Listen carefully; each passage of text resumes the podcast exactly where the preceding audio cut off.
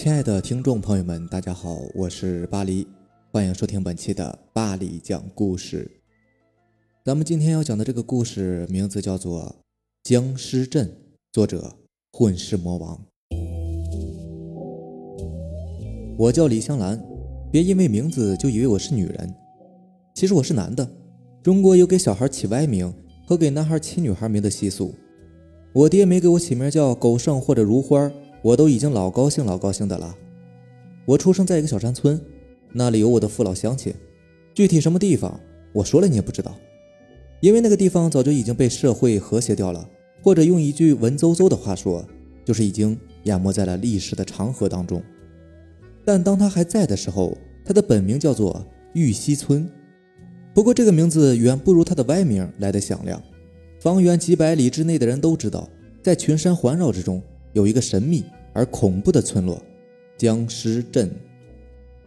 在这个小村子当中，每家每户都要日夜不停地点着一盏灯，灯芯儿在莲花形的玻璃罩当中，灯油里浸着道符。这灯叫做引魂灯，这灯不能灭，因为灯一灭，僵尸就会失去控制。而在僵尸镇中，人人都要点引魂灯。养僵尸是我们村里的习俗，不知道是哪位老祖先留下来的。只是传说有位得道高深的道王传给了我们让尸体不腐以及控制僵尸的办法。至于具体情形就无从考究了。像这位老祖先，一不留个九阴真经让我们练练，二不开道观让我们看看。过了千八百年的，谁还记得他是个什么来头？在我们村子里，富不富有标准，不是看你身上有没有穿着绫罗绸缎，也不是看你午后嘴上有没有油，而是看谁家里的僵尸多。谁家里的僵尸强？我们可不是把僵尸当摆设的，他们有很大的用处。虽然他们不能思考，身体僵硬，只能蹦蹦跳跳，但是同时他们也力大无穷，不知疲倦，不怕伤痛啊！设想一下，有这么几个僵尸站在村门口，有谁敢打我们村子的主意呢？当然了，僵尸对于我们来说，不只是看门所用，山上种树，路边耕田，打井开山，拉车拎包，只有想不到的，没有做不到的。而最为刺激的就是我们独创的一种竞赛——狮王争霸赛。每到逢年过节，我们就会摆开擂台，各家将自己的僵尸领到台上搏斗，胜利的就获得狮王的称号，而其主人呢，也将会有一笔丰厚的奖金。每次看着比赛的时候，我都会在想，如果挖了陆小凤、楚留香这样生前是大侠的人的坟，把他们做成僵尸，那一定很厉害吧？不过，村里的僵尸主要来源是我们自己人的尸体。活着的时候由僵尸来为我们服务，死后呢就变成僵尸为活着的人服务，这也是我们一直以来的习俗。每隔一段时间就会有些人到我们村里来买僵尸，用途我不知道是干嘛，反正是天价卖出，且货物出门概不负责。不过我会随时赠送一盏引魂灯和一包散尸丹。引魂灯定尸，散尸丹散尸。如果引魂灯不小心熄灭了，或者因为什么其他原因，僵尸不再听话的时候，就用散尸丹扔向他，这样僵尸就会马上被散尸丹吸走尸气。我是个道士，从小就跟着师傅学习养僵尸和炼散尸丹，这也算是子承父业吧。大概在我三岁的时候，娘就抛弃了我们孤儿寡妇走了。我真的不怪她，因为后来知道了，跟着我爹生活，那是整天离不开僵尸，还一三五吃素，二四六画符，这样的日子谁也受不了啊。但我毕竟还是在这样的环境中坚强的生存了下来，真是不容易啊！师傅嘛，其实就是我爹，因为养尸镇当中没有人比他养尸的水平更高了，所以门下弟子众多，我也只不过是其中一个。虽然每天和师兄弟姐妹们一起跟着师傅学习，但我并不是师傅最得意的弟子，而且他总说我不务正业，有时间搞乱七八糟的发明，都不如帮他将药搓成团好炼散尸丹。在众多弟子当中，有一个叫做董清风的。无论是养尸、炼丹、画符，还是剑术，样样都学的师傅的精髓。不过他并不知道，师傅教徒弟都要留一手，这绝对是真的。养尸散尸的真正奥秘，僵尸秘典，爹是不会外传的。而我私下已经悄悄的学会了。我可没有心情去想那个什么清风。同门师妹当中有个叫做灵儿的，长得那叫一个漂亮，大雁飞过她家房顶，都得扑棱棱掉下一地来。咱个子不如那个什么清风高，本事也不如那个什么清风强，长相虽然多随了我娘吧，但估计他更喜欢充满阳刚的那种。反正他和清风是一对公认的才子佳人，但在我的脑海里，永远保存着一段记忆。有一次，我爬到树上去为他摘果子，他仰着头看着我，那时他的脸上的笑容如此的明媚娇艳，起码我知道他并不讨厌我。出售僵尸是我们村最主要的经济来源，而我制作的僵尸呢，却总是大爆冷门，卖的最好。原因很简单，我就是不走寻常路嘛。别人的僵尸只会跳，我的僵尸就会稳稳当当的走。别人的僵尸双手伸平，直愣愣的，我的僵尸双手就能放下，很自然。别人的僵尸浑身僵硬，我的僵尸呢就柔软有弹性。虽然有很多人问我这是不是我爹教过的独门秘方，不过我都是一笑而过，没有回答。别说他们了，就连我爹都很奇怪，为什么我能做出这样的僵尸来？其实我不过是一直在发明创新罢了。比如有人刚死，我就在将尸体做成僵尸之前，充分活动他的身体，再加上我自己制作的丹药，等做成僵尸之后，还要不时的用摄魂灵控制着他，左三圈右三圈的活动。久而久之，我的僵尸就会变得更加好用，更加的像活着的人了。不过就算生意再怎么火爆，僵尸再怎么供应不求，有一具尸体我是绝不会卖的。他是我从小一起长大的朋友莫林子。十二岁那年，他得了疾病，死之前，他拉着我的手说要我亲手将他做成僵尸，就是死也要继续和我做朋友。于是林子就以僵尸的模样陪伴着我度过了很多年。大概是我十六岁那年吧，村子里边发生了一件惊天地泣鬼神的大事儿。我的一个师兄触犯了禁忌，擅自用活人做出了吸血尸和风化尸。外人不明白其中的厉害，但只要是僵尸镇里的人都知道，这两具尸乃是僵尸中的王者。僵尸本就是鬼怪，本就不应该留在世间的，而我们偏偏要他们为人服务。一般的僵尸还好控制，但尸王就很难了。吸血尸和风化尸刚刚出世，就毫不留情地抓住了我的师兄，一个吸血，一个吞阳气。师兄很快就变成了一具皮包骨头的干尸。两只尸王横行乡里。乡亲们都拿自己手中的摄魂灵操纵着僵尸们抵抗尸王的攻击，可是普通的僵尸哪里会是吸血尸和风化尸的对手呢？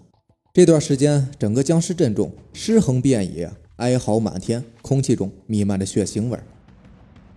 吸血尸向我冲来，情急之下，手中的摄魂灵被甩到了地上，保护我的僵尸们也在一刹那停了下来，来不及捡起地上的摄魂灵了，我跌倒了下去，眼看着就要成为吸血尸口中的美餐。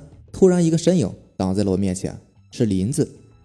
林子用他那紫青色的指甲紧紧地捏住了吸血师的喉咙，回头望着我，他的眼睛中闪烁着光芒，张着嘴，喉咙里却发不出任何的声音。我知道他想说什么，真的知道。可是我实在不忍心丢下他一个人逃走。吸血师的力气比林子大多了，我眼睁睁地看着林子的指甲和手指都被吸血师给掰断了，那早已死去的身体不会有疼痛的感觉。但我的心中却在流血。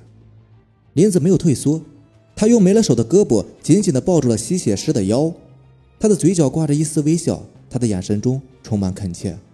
本不该属于死人的眼泪，正从他脸上一滴滴地滑落。我悲伤欲绝地大吼一声，站起身子，没命地逃走了。我听得见身后吸血师的怒吼和锋利的指甲撕裂皮肉的声音。我逃回爹的身边。他正在准备黄泉水葬时，这是唯一能消灭吸血尸和风化尸的方法。要将那两个尸王生前的衣物放在特制的小船上，小船里面贴满了符纸，外用朱砂写上经文。船中立着招魂幡，让这船随着玉溪自动向西流去，就可以驱散二尸的尸气了。不说到这里，我都快忘记僵尸镇本名玉溪村了。这条溪溪水清澈无鱼，绵延流经村子，却一路由东向西而去。准备这些东西并不麻烦，最棘手的是，要想完成这个镇魂仪式，就必须要将二师引到玉溪旁。那二师速度极快，力大无穷，引领者必然是生死悬于一线了。但我不怕，我恳求父亲让我来做。没有一个父亲是不疼爱自己儿子的，他宁愿自己去。可我对于爹来说，我是要为我朋友报仇的。为一具死尸报仇，也许别人会觉得很可笑，但是对于我来说，这却是我有生以来第一次如此愤怒和悲伤，就算死也要为林子报仇。父亲抚摸着我的头，答应了我的请求，并说我将来一定会成为最好的僵尸道人。我接过爹的摄魂灵，驱使着我的和活人一样会跑会跳的僵尸，又特地的在他们上撒了一些猪血，以便引诱二尸。村子里的人都回避到村外山中，二尸正在村中吃畜生的尸体。草垛中似乎有东西在微微的颤抖。吸血师用爪子猛地将草垛打翻，里面躲着一个七八岁的红衣小女孩，正在抱着头瑟瑟的发抖。眼看小女孩就要被杀掉了，两道符飞过来，正好贴在二师的额头上。我知道那符撑不了多久，连忙抱起女孩逃跑了。二师尸气太重，又喝了血，吸了阳气，道符刚贴在头上，马上就被烧成了灰烬。被人这样捉弄，他们怎么会善罢甘休呢？他们记得那鲜艳的红色衣服，一路咆哮着追赶过来，一直追到了玉溪边。他们扑向那个红衣女孩，将她撕了个粉碎。可没想到，那不过是我养的一个僵尸罢了。一见松灵船和船上自己生前的衣物，风化师瞬间被吸了湿气，倒在地上，变成了普通的尸首。而吸血师则趁被风化师挡住的机会逃跑了。松灵船已经随水流飘远。如果不在夕阳西下之前将吸血师引到船边，这次做法就算失败了。要是到了夜晚，那吸血师再吸收了月亮的精华，那可就真的是所向无敌了。同门师兄弟们都一起出动，四处寻找吸血师，我却没有一起跟去，因为我知道有更有效的方法。爹传给我的僵尸秘典中有一段引尸术，通过特殊的咒文可以引来指定的僵尸。我测量了玉溪水流的速度。以及如果能顺利完成引尸术所需要的时间，计算好之后，我在恰当的溪畔设下了法坛，引魂灯火点燃，摄魂铃声响起，咒文在口中，宝剑于手上，阴风呼啸而过，妖气弥漫其中。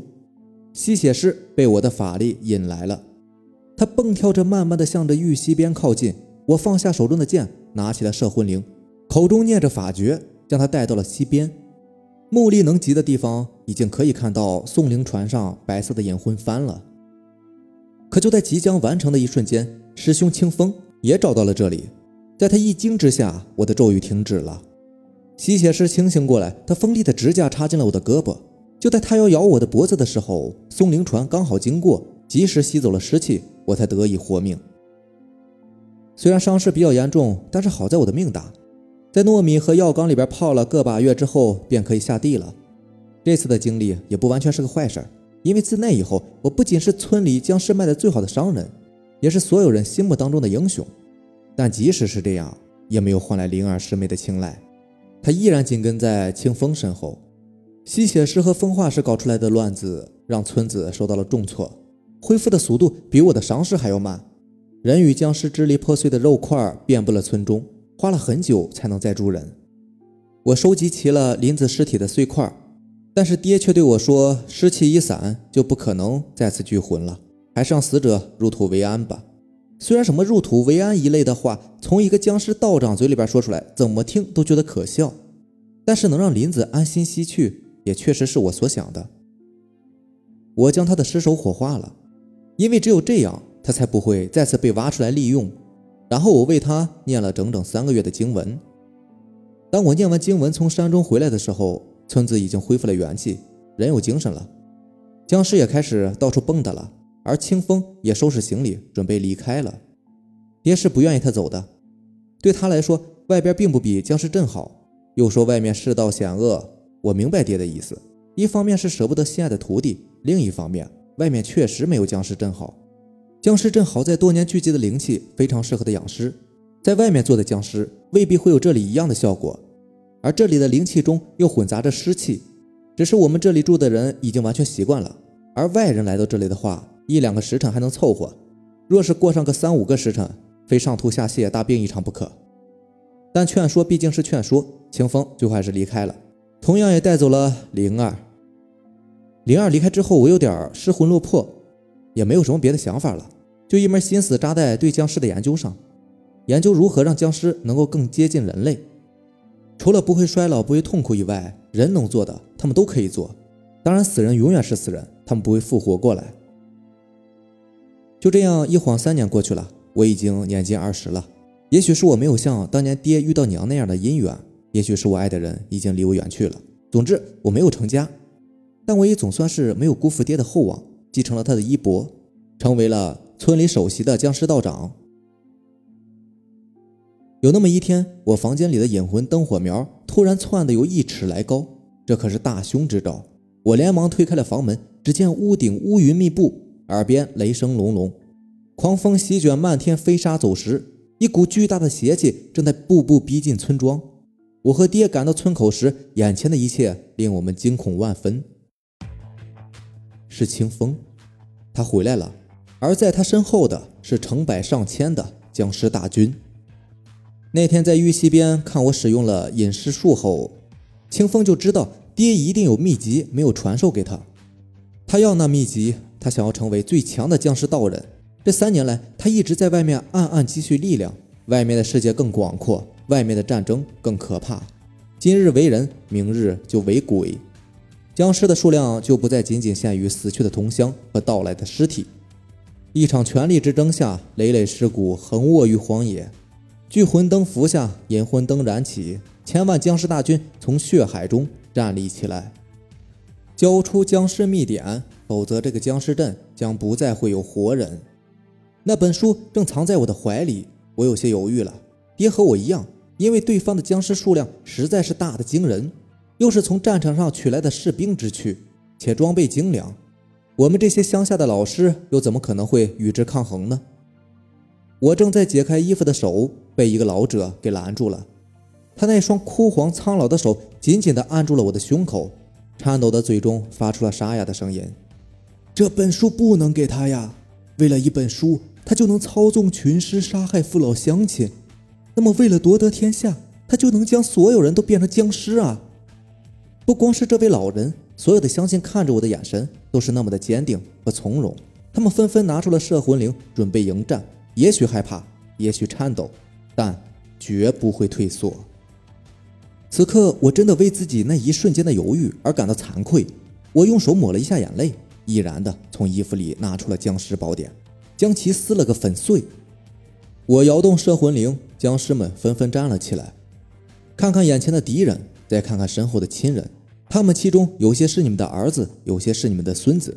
生前你们没有能保护他们，难道死后也要让他们被清风这恶贼杀害吗？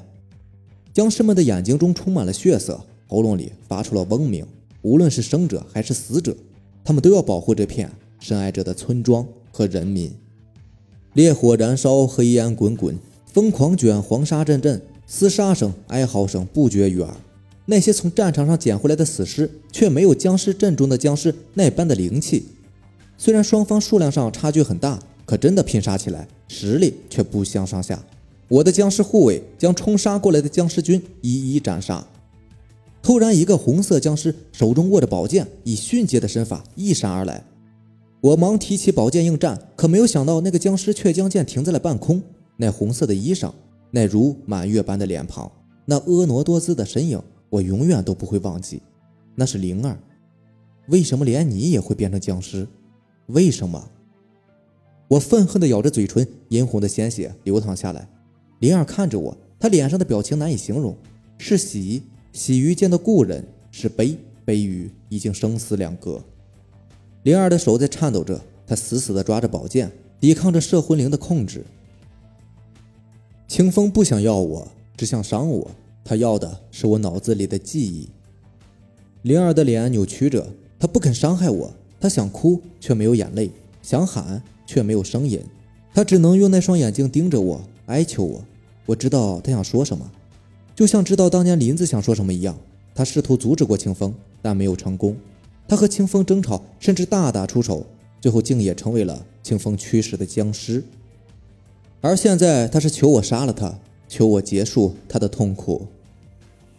泪水已经模糊了双眼，手中的道符点燃，金红色的火焰窜起。我闭上了眼睛，将符纸丢向了他。火焰燃烧的噼啪声，燃烧在他的身上，也燃烧在了我的心里。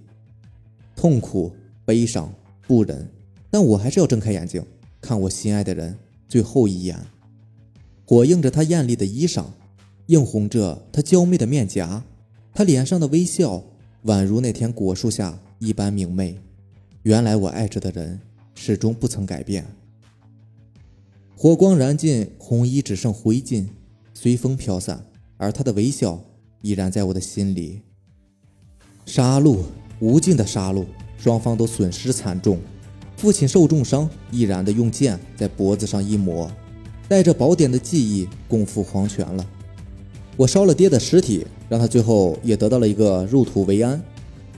此时，我和清风手下都已经没有可以驱使的僵尸了，两人手持剑，站在烈烈风中，充满着仇恨与欲望的杀气在空气中猛烈的碰撞着，风卷云残，大雨破空。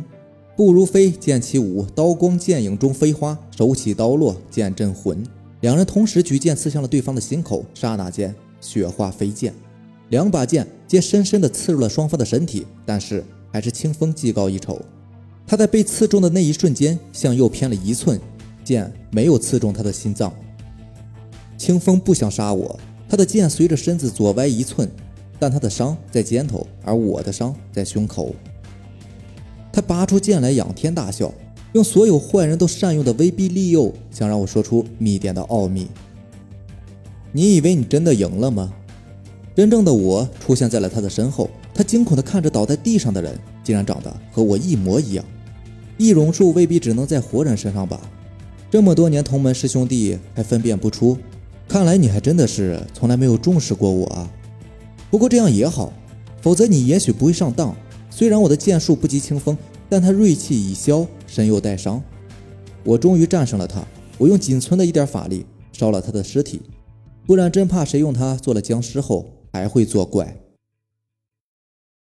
赢是赢了，但我已经伤得很深了，深到连我自己也不知道医治的方法。我跌跌撞撞地走到了山中林子的坟墓后，随后便倒在了地上。我挣扎着睁开眼睛，能感觉到呼吸越来越吃力。心跳也越来越微弱，身体越来越冰冷。这就是死亡吧？我害怕，真的害怕。我可不想死。我在心中一遍又一遍地呐喊着。我用尽全力从口袋里拿出了一颗聚魂丹，吃还是不吃？死还是不死不活呢？那之后不知道过了多少年，我听到头顶有响声，两双手一使劲儿。把压在我头上重重的棺材板儿给掀开了，还好是黑天，否则我的眼睛一定受不了。不过这两个人敢在大半夜挖坟，胆子也真是不小。没等他们伸手来探查有没有值钱的陪葬品，我就已经坐起了身子。本想对他们说声谢谢，谁知道其中一个当场吓得昏死了过去，另外一个哭爹喊娘的跑得飞快，恐怕连擅长轻功的武林高手也未必能追得上他。我站起了身来。有样东西从我身上掉了下来，是一对白璧，大概就是他们招来了这两个盗墓贼吧。反之想想，也许埋我的时候还是风光大葬呢，说不定啊。是该活动活动筋骨了。我到玉溪边洗澡洗衣服，一身的泥臭，怎么去见乡亲们呢？月光下溪水反射的影子中，我没有丝毫的改变，只是皮肤变得更苍白了一些。归心似箭的我加快了脚步。心中想象着乡亲们见到我时候的那种惊讶和喜悦，僵尸阵中一定还有认识我的人吧？一定还是僵尸到处蹦的吧？我想一定是这样的。但当我来到村口时，眼前的一切让我愣住了。我看到的只有死亡，灵气消失了，湿气重的连天上飞过的鸟儿都会落在地上，没有生命，没有僵尸，只有正在慢慢腐烂的尸体和悲嚎的鬼魂。我低下头看着双手发紫的指甲，还要欺骗自己到什么时候呢？僵尸道人已经成了僵尸，僵尸镇也已经不复存在了，镇中的鬼魂也封住了进村的去路。僵尸镇的故事到这里就结束了，僵尸和村子也都成了风中的尘埃，而我却依然活着。若有一天你见到一个会说话、会走路、能哭能笑、不吸人血的僵尸，那么请记住，他的名字叫李香兰。好了，这就是咱们本期的节目了。如果喜欢咱们的节目呢，那就点个订阅吧，并且希望你能够分享给你更多的小伙伴。行，那让咱们明天见，拜拜。